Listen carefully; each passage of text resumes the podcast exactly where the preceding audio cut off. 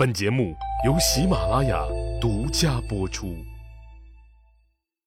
上一集里，我说到了吕不韦做通了华阳夫人的思想工作。这一集里，我给您讲一讲他是怎么做通华阳夫人姐姐思想工作的事儿。吕不韦首先小以厉害，他对华阳夫人的姐姐说：“您之所以有现在的地位，全都仰仗您的妹妹，而您的妹妹则仰仗安国君的宠爱。安国君之所以宠爱您的妹妹，完全是因为您妹妹貌美。我听说，用美色来侍奉别人的。”一旦色衰，宠爱也就会随之减少。等到您妹妹华阳夫人色衰之时，就是您家族的衰落之时啊！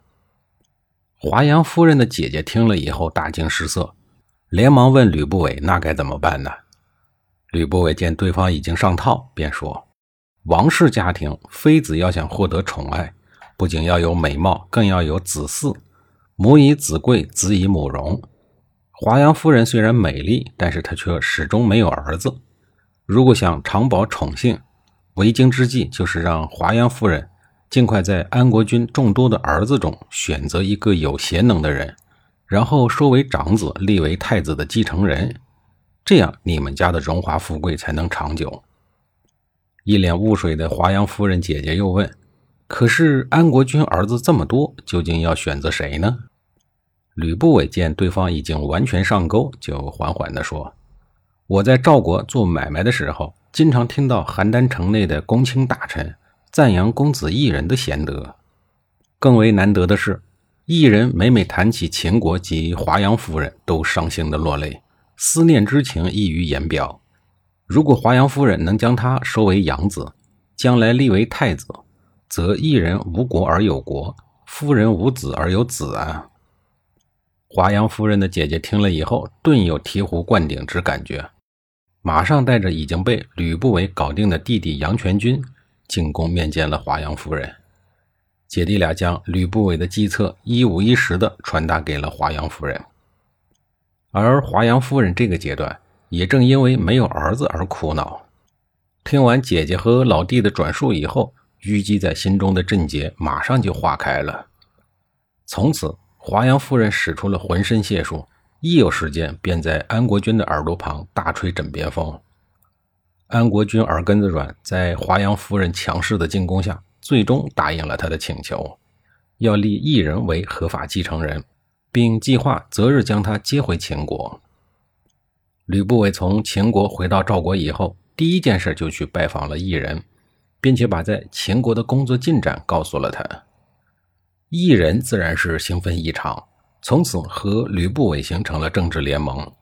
一有空就到吕不韦的家里交流沟通，建立感情。当然了，也少不了吃吃喝喝。吕不韦有一个绝美而善舞的姬妾，异人在吕不韦家中的宴席上看到了这个姬妾以后，动心了，就站起身来，舔着脸向吕不韦祝酒，并希望吕不韦能把这个姬妾送给他。吕不韦心里虽然很生气，但转念一想，已经为异人破费了大量的家产，为的就是借以调取奇货，于是忍痛把姬妾送给了异人。十个月以后，这个姬妾生下了一个儿子，取名为郑，也就是后来的秦始皇嬴政。有了儿子以后，异人就把他立为了夫人，视为赵姬夫人。按照计划，该接异人回秦国了。结果又出幺蛾子了，赵国不肯放这个人质。吕不韦再次出马前去游说赵王，说公子异人是秦王宠爱的儿子，只是失去了母亲的照顾。现在华阳夫人想让他做干儿子，大王您试想一下，假如秦国真的要攻打赵国，也不会因为一个庶出的王子的原因而耽误攻打赵国的军政大事儿。赵国不就是空有一个人质了吗？但如果您让他回国继位为王，并以厚礼好生的相送，公子异人是不会忘记大王您的恩义的。这是以礼相交的做法呀。否则的话，秦王一旦驾崩，赵国虽然有异人作为人质，但也没有资格和秦国亲近了。赵王被说动了，于是打算把异人一家子送回秦国。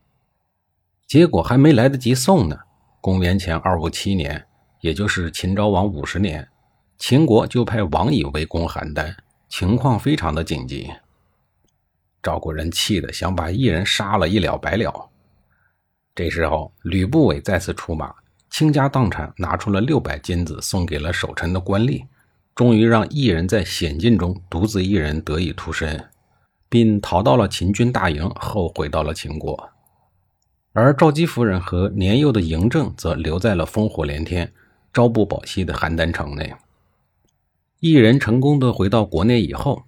他的生母夏姬见异人并没有把儿媳妇和孙子带回来，就极力的建议异人再娶一个老婆，再生一个儿子作为备胎。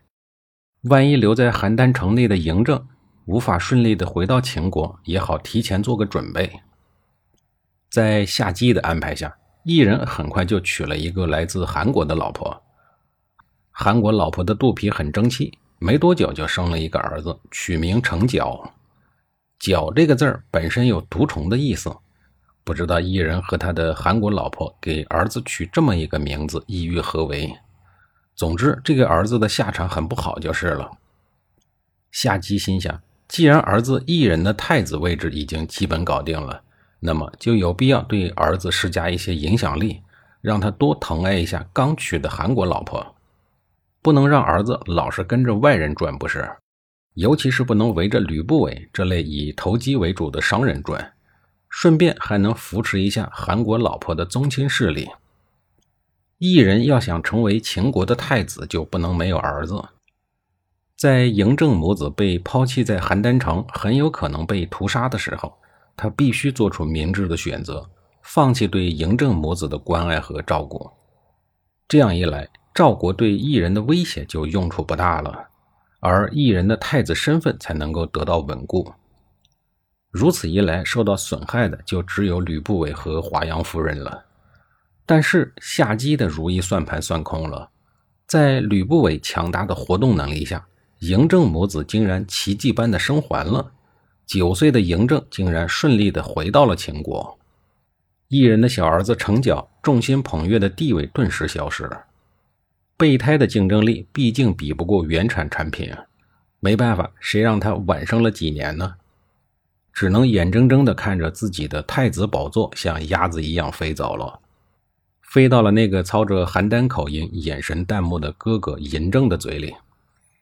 程角还没有明白，突然多出来一个哥哥的意思，他的奶奶夏姬和母亲韩夫人就很不称心如意了。心想：这个赵姬母子的命可是真硬啊！突然多出来的，操着浓重的邯郸口音，身份还有一点不清不楚。母亲赵姬相貌妖艳，又是赵国的舞姬出身，据说还是一个做生意的，一脸奸诈的吕不韦送来的。夏姬的心里不可能没有芥蒂。这个来自邯郸的孙子和那个一直养在宫中，从小看到大。又熟悉秦国礼节的公子成角，一比较态度有所倾斜是自然的。公元前二五零年，异人的父亲安国君苦熬了十五年的太子时光，好不容易爬上了国君宝座，结果仅仅当了三天的秦孝文王就死了。异人顺利继位，是为秦庄襄王。嬴政有华阳夫人和吕不韦的助力，又是长子。虽然有反对他登位的逆流，但还是顺利的成为了帝国的储君。他的弟弟成角长大成人以后，并没有甘于现状，而是不自量力的向人挡杀人、神挡杀神的嬴政哥哥发起了挑战。结论是不言自明的。精明的商人吕不韦凭借自己的卓越口才和超人的胆识，终于实现了自己谋国的计划，成功扶持异人上位。而异人当上了秦庄襄王，也履行了自己对吕不韦的承诺，拜吕不韦为相国。至此，古今中外第一风险投资人吕不韦拥有了半个秦国。插播完了出生于魏国、发迹于韩国的吕不韦的励志故事，下一集里我继续给您讲述韩国政坛的事儿。